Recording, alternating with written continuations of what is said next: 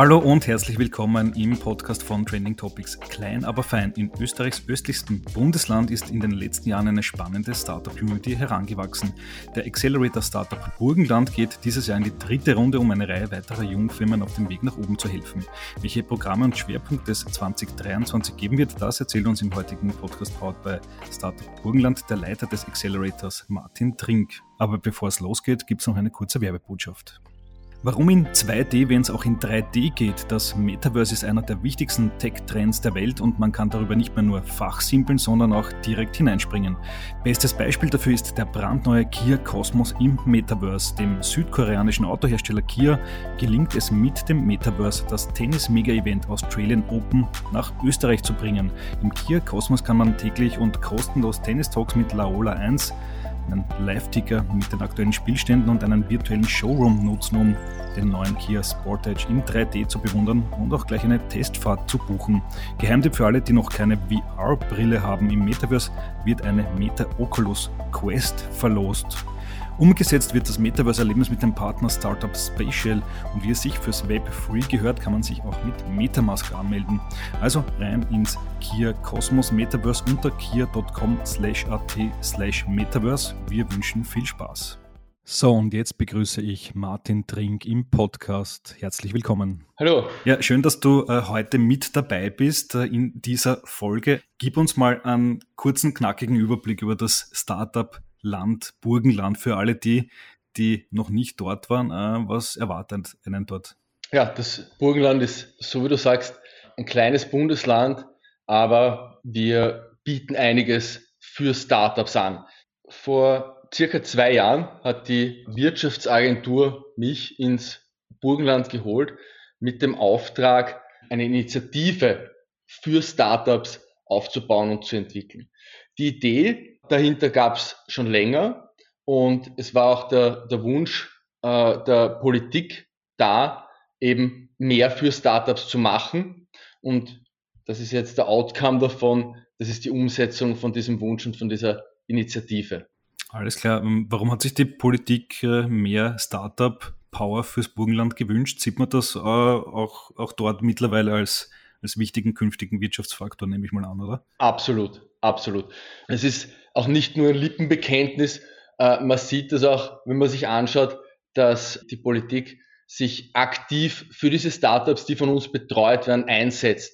Das können Pressekonferenzen sein, das kann aber auch sein, äh, wenn es darum geht, den Startups eine Chance zu geben, sich zu beweisen mit ihren Produkten und Services. Alles klar. Und du hast es vorher gesagt, du bist ins Burgenland geholt worden. Äh, welche Stationen hast du vorher gemacht? Ähm, ja, einige, einige muss man sagen. Ich habe meine Karriere als Jurist begonnen, bin nach dem Just-Studium in eine Anwaltskanzlei gegangen und nach Gerichtsjahr, Anwaltskanzlei und Anwaltsprüfung habe ich dann selbst ein Startup gegründet, habe das einige Jahre gemacht und äh, habe dann gesagt, ich möchte eigentlich nicht zurück, sondern mein Wunsch ist es, äh, mit Startups, mit Gründerinnen und Gründern zu arbeiten. Und ja, habe das dann verschiedene Stationen gemacht. Zuletzt habe ich in Graz einen Accelerator aufgebaut. Und ja, jetzt bin ich da und habe diese verantwortungsvolle und, und wirklich schöne Aufgabe, da die Startup-Initiative im Burgenland zu leiten. Okay, also quasi Wiener und steirisches Know-how fürs Burgenland, um dort äh, auch die Szene zu befruchten. Äh, spannende Sache. Ich war ja kürzlich persönlich auch äh, Ende 2022 auf einer Veranstaltung von euch und da wurde quasi in einem Best-of das, das Portfolio des Accelerators vorgestellt und da ist, sind mir einige Schwerpunkte aufgefallen. Einer davon war oder ist das Thema Aging und Pflege. Da gibt's äh, drei oder sogar mehr Startups, äh, die in dem Bereich tätig sind, Vitablick, Pflegenavi, Carefact und so weiter. Wie siehst du das? Ist dieses Thema zufällig entstanden oder gibt es im Burgenland da besondere Rahmenbedingungen, die gerade in diesem Sektor zum Tragen kommen? Wir sind grundsätzlich äh, industrieagnostisch bei der Auswahl. Wobei man eins natürlich schon sagen muss. Uns ist wichtig, dass wir äh, für das individuelle Startup, das bei uns im Accelerator teilnimmt, äh, wirklich was machen können, wirklich was bewegen können. Und da können wir gerade im äh, Bereich Gesundheit und Pflege einiges machen. Man kriegt es in den Medien mit, das ist auch politisch ein super großes Thema. Äh, da wird sehr viel gefördert. Das heißt, Startups haben oft eine bessere Chance in solchen Bereichen, sich beweisen zu können, ihre Services vorzustellen, äh, Kunden zu finden. Ja, insofern hat sich der hat sich da ein bisschen ein Schwerpunkt bei uns herausgebildet. Mhm. Das kann man vielleicht noch dazu sagen, äh, für die, die mit der burgenländischen äh, Politik nicht so vertraut sind. Dort gibt es ja, wie auch anderswo, Personalmangel im Pflegebereich äh, und das Burgenland ist da ein, ein, Vorreiter in Österreich oder vielleicht sogar in Europa, weil ja da angehenden Pflegekräften werden mittlerweile mit 1000 Euro pro Monat unterstützt, um dem Bereich einfach zu helfen. Das heißt, das sind ja eigentlich ganz spannende Rahmenbedingungen, gerade für Startups, die in dem Feld tätig werden wollen, oder? Ja, absolut. Und ich meine, es gibt für Startups de facto nichts, nichts Besseres als der Zugang zu Kunden. Wenn ich als Startup äh, Kundenzugang habe, mache ich Umsätze und wenn ich Umsätze habe, überlebe ich nicht nur, ich kann auch, auch gut wachsen. Und der große Vorteil, den Startups haben, wenn sie zu uns ins Programm kommen, ist, dass wir sie dabei unterstützen, einen Proof of Concept im Burgenland zu schaffen. Und wenn man es im Burgenland beweist, dass man es kann, dann schafft man es wahrscheinlich auch in Österreich. Und wenn man es in Österreich schafft, schafft man es wahrscheinlich auch in Europa. Und das ist so ein bisschen unser Ansatz dabei. Und auch der Grund, warum Startups sich entscheiden, ihren Sitz ins Burgenland zu verlegen. Okay, also quasi eine Testregion, von der aus man dann den Rest Österreichs und dann vielleicht sogar den Rest Europas erobern kann. Im Idealfall, genau. Alles klar. Äh, bei der Veranstaltung ist mir dann auch noch ein zweites Schwerpunktthema aufgefallen. Äh, offenbar äh, viel interessante Entwicklungen im Bereich AgTech, also Agrikultur, Landwirtschaft, Lebensmittelproduktion. Da gibt es sogar Garnelen aus dem Burgenland, äh, Startups, die mit Pferdefutter arbeiten und sogar die Olivenbäume pflanzen. Wie siehst du diesen Bereich? Das dürfte auch ein ganz guter Schwerpunkt sein, oder? Ja, es, es ist auch in dem Bereich so, dass wir hier über ein Netzwerk verfügen, über ein größeres. Wenn ich sage wir, meine ich die Wirtschaftsagentur Burgenland. Wir sind ein Teil der, der Wirtschaftsagentur, quasi der verlängerte Arm in Richtung Startups. Und hier setzt sich auch die Geschäftsführung der Wirtschaftsagentur sehr stark dafür ein, dass die Startups, die wir betreuen, Zugang zu diesem Netzwerk bekommt. Und wie gesagt, wir wählen stark danach aus, wie gut können wir einem bestimmten Startup helfen. In den Fällen, die du jetzt genannt hast, sind wir zum Schluss gekommen, wir können ihnen ganz gut helfen. Und so hat sich auch der Schwerpunkt herausgebildet. Mhm, okay. Wenn man jetzt von Garnelen und Olivenbäumen im Burgenland spricht, dann muss man wahrscheinlich auch über den Klimawandel sprechen. Der trägt möglicherweise dazu bei, dass es äh, solche Produkte, die in unseren Breitengraden eher ungewöhnlich sind, eher, wo man sich denkt, na, das wird importiert aus Italien oder Spanien, äh, dass das offenbar auch hierzulande entstehen kann, oder? Ja, klar. Ist auch, ist auch die Hintergrundidee, äh, wenn es um die Agro-Rebels geht. Die Agro-Rebels zeigen mit dem Angebot, Oliven in Österreich anbauen zu können, nicht nur die negativen Seiten des Klimawandels, sondern auch die Chancen, die unter Umständen äh, daraus entstehen können und die Alternativen, auf die Landwirte in Zukunft vielleicht angewiesen sein werden. Okay, alles klar. Also äh, starke Konzepte für die künftige Landwirtschaft im Burgenland. Der Accelerator geht ja dieses Jahr in seine dritte Runde. Ähm, Bewerbungsphase läuft derzeit noch. Wie wird der Accelerator dieses Jahr funktionieren und was habt ihr da für Gründerinnen parat? Wir fokussieren uns genauso wie beim ersten und beim zweiten Durchlauf auf zwei Kernthemen. Diese Kernthemen sind, wir möchten die Startups dabei unterstützen, Kunden zu gewinnen und Kapital aufzustellen. Diese zwei Faktoren, Kunden und Kapital, sind in der Regel Voraussetzung für diesen Proof of Concept in einem Markt. Und das ist das, wo wir unterstützen. Okay, alles klar. Das heißt, ein Teilnehmer, eine Teilnehmerin in diesem Programm hat vorrangig zwei Ziele. Auf der einen Seite erste Finanzierungsrunde zu schaffen oder vielleicht sogar die zweite, weiß ich nicht. Und auf der anderen Seite äh, die ersten Kundinnen zu gewinnen für die Produkte, für die Services, an denen sie arbeiten. Das heißt, das Ziel des Accelerators ist offenbar, dass ich am Ende ein verkaufbares Produkt äh, habe, für das ich die ersten Kunden gewinnen kann. Ja, also Voraussetzung für die Teilnahme am Accelerator äh, ist, dass ich einen Prototypen habe und damit nicht zu weit weg vom Markteintritt bin. Das heißt, ich bin schon ein Stück weiter. Ähm, wenn ich mir jetzt konkret anschaue, die Bewerber, die in Frage kommen und die Teilnehmer von den letzten Runden, dann ist es so, dass ein Teil von diesen Startups schon erste Kunden und Umsätze hat. Das gleiche gilt übrigens auch für Finanzierungsrunden. Es gibt Startups, die auch schon sehr gut finanziert zu uns kommen. Und genauso gibt es welche, die zu uns kommen, noch keine Kunden haben, noch nicht mal Testkunden haben, gerade den ersten Prototyp fertiggestellt haben und bei uns dann die Unterstützung bekommen, eben so wie du sagst, für die erste Finanzierungsrunde oder für die ersten Testkunden. Alles klar. Und das heißt, ihr habt dann wahrscheinlich ganz gute Kontakte zu Business Angels, zu VCs möglicherweise, zu Family Offices, die gewillt sind, die das spannend finden, in dem Bereich zu investieren. Ja, haben wir natürlich. Wobei ich sagen muss, wir schauen uns bei der Auswahl der Startups immer auch an, ist es eine Variante, dass wir als Wirtschaftsagentur selbst da eine Finanzierung machen könnten.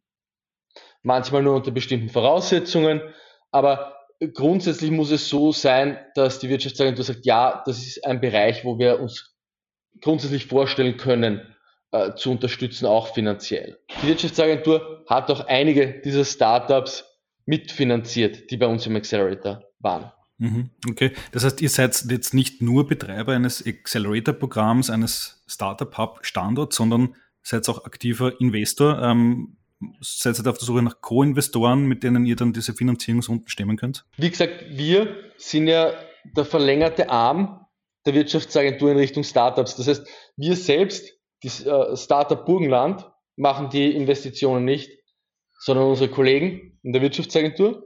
Ja, aber natürlich ähm, tauschen wir uns aus und arbeiten wir mit denen zusammen, äh, schon wenn es um die, um die Auswahl der, der Startups geht. Okay, alles klar. Das heißt, die Bewerbungsphase für den Accelerator 2023 läuft. Was erwartest du dir? In welchen Verticals werden da besonders viele Startups äh, kommen? Derzeit redet die ganze Welt über Energiethemen, Klimawandel. Geht es auch im Burgenland in die Richtung? Es wäre natürlich schön, wenn wir gerade in dem Bereich äh, vielversprechende Bewerbungen bekommen.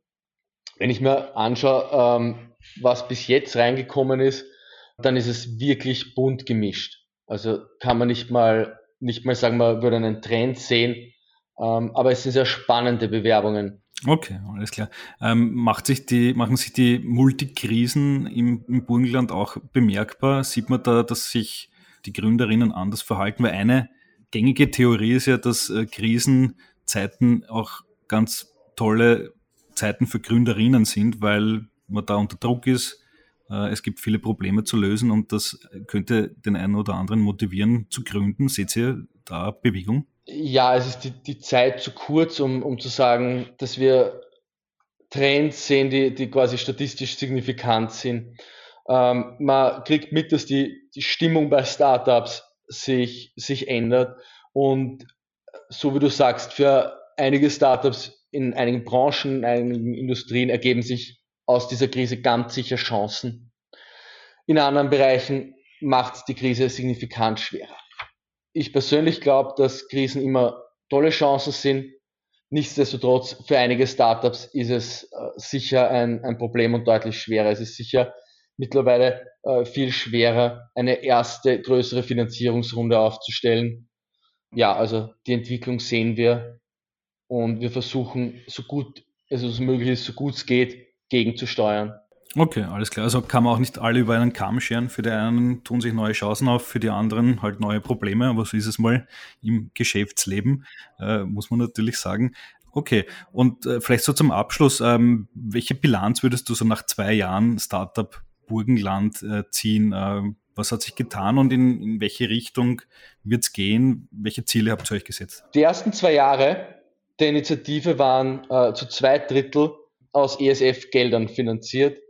Ein Drittel ist vom, vom Land gekommen. Wir haben uns am Anfang bei der Umsetzung nicht allzu lange Zeit gelassen, ein bisschen Zeit gelassen, zu überlegen, okay, äh, was muss ich machen, woran fehlt welche Infrastruktur, welche Leistungen brauchen wir, müssen wir da anbieten, dass einerseits Gründerinnen und Gründer aus dem Burgenland motiviert werden zu gründen, und auf der anderen Seite, äh, dass Startups aus den Bundesländern attraktive Rahmenbedingungen vorfinden, um sich proaktiv zu entscheiden, ihren Sitz ins Burgenland zu verlegen.